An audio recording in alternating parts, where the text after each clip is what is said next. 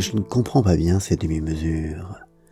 Si je devais, moi, protéger les hommes, les faibles hommes, de la concupiscence et des errements que suscitent en eux la vue et l'existence même des femmes, je ne me contenterais certes pas de demander à celles-ci de cacher leurs cheveux. Je leur raserais la crâne, pour ôter toute la chevelure et le désir qu'on a de la caresser, voilerais leurs yeux qui sont parfois si beaux qu'on s'y perdrait, leurs oreilles si mignonnes, leur bouche si rouge, charnue et emplie de perles de lait. Je les empêcherai de chanter et de rire, car leur voix souvent nous attire, de parler, car leurs mots sont souvent justes, authentiques et pleins de sagesse. Je cacherai leurs sourcils et leurs nez, nous sommes si craintifs et si obéissants. Et finalement couperai leur tête, car ce serait plus simple. Puis leur cou, car pour le mouvement et la noblesse d'un coup, je crois qu'on pourrait se damner. Puis leurs pieds, car on peut beaucoup rêver sur un petit pied cambré, et même parfois j'en sais quelque chose sur des pas si petits que cela.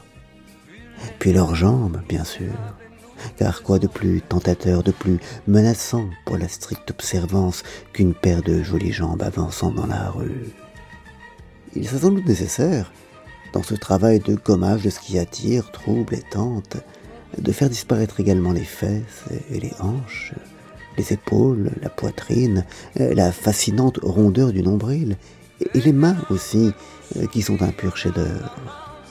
Mais arrivé au point où l'on en est, je pense qu'on devrait franchir un pas supplémentaire et se montrer plus radical.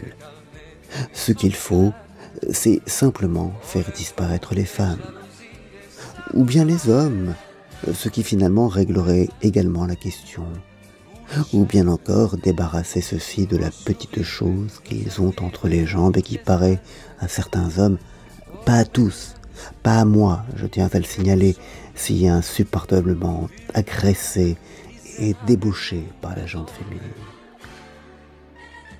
Allons plus loin.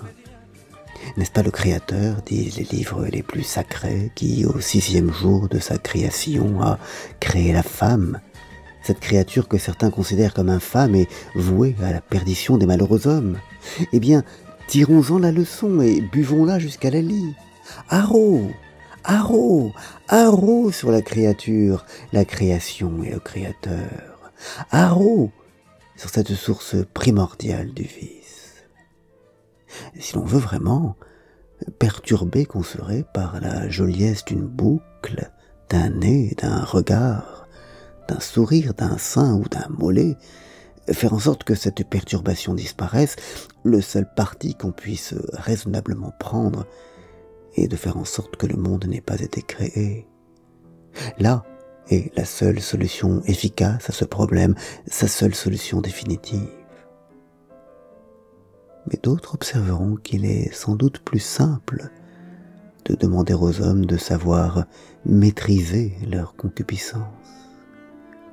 C'est d'ailleurs en cela, et non en la disparition de leur désir, que peut éventuellement consister leur mérite, bien faible en l'occurrence.